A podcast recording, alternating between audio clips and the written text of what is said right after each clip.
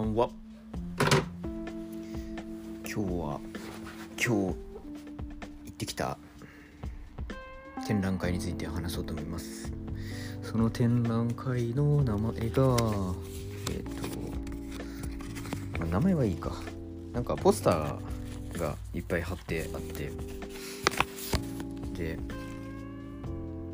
なんか20世紀のポスターなんですよね。でロシアのポスターとかスイスのポスターまあ時系列的にはなんかスイスのポスターからロシアのポスターの構成主義、えー、と呼ばれるその一軍ですよね。軍というかまとまり。としてこう言い表されるようなポスターたちを見てきました。だから時系列的にはスイスロシアそして、うん、スイスロシアドイツアメリカのポスターたちでした。なんかだから構成主義のポスターが現代ではポップ。なんだっけな。ニュー最終的にはその展覧会の中ではニューポップ新しいポップとしてなんかそのポスターとしてポスターになってた。いくんですけど多分だからニューポップからハイパーポップになっていくのかなってなんか勝手にイメージしてるんですけどインターネット上のその画像ですよね。だからコンピューターの画像処理にこう移行していくそういうなんか様式として構成主義っていうのが存在してるんだなっていうことが理解できました。で気になった作家が一人でマックスマックス・ボブ？違うマックス忘れてしまいました。マックス。ちょっと調べてきます。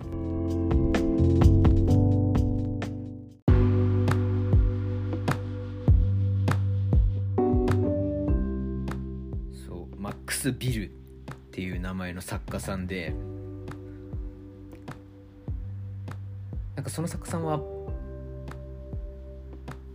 構成主義のそのポスターをこう踏襲しながらまあこう構成主義ってその文字をこう画面の中にこうシンプルに文字をこう並べたりとかこういなんて言えばいいんですかね。斜めにこう文字を並べたりとか線もこう線だけとかこう青字に線だけとか赤字に黒いこう文字をこう大きくこう左下から右上にこう並べてそこにこう細かく水平にこう説明書きを書いていったりとかっていうなんか大胆なこう構造をこう使う様式のようなんですがでその中でこうおそらく後期の作品なんですけどマックス・ビルのあアルファベットをこうゴシックというかこう太く書かないで細くしかもこうまるでこう図形のようにというかこうなんて言えばいいんですかね。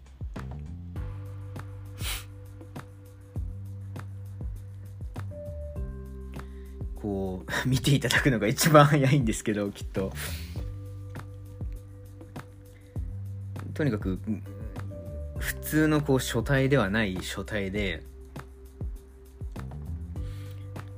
それこそ紺色の字の色にこう白白でこうまるでこう星座のこうなんて言うんですかね。星座の星と星をこう結んだ時の線のようにこうアルファベットを独特のその書体で書くんですよね。でその書体がなんかすごくどこかで見たような気がしててこれ多分真似してるビルマックスじゃマックスビルですね。のあの書体をあ真似してる人が多分日本にいてそれでここから撮ったんだっていうのがなんかすごく印象的でした。あなんかそうその書き方がすごくなんかこうネオンサインにこう似てるんですよね。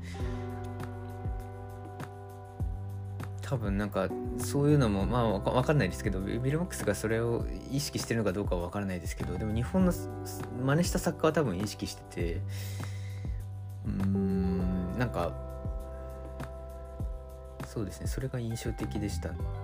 どういう作家なのかビルマックスがどういうふうにそれを考えたのかっていうのをもう少しなんか知ってみたいなと思って書籍がないかなって検索したんですけどどうもなんか英語版の書籍しかないみたいで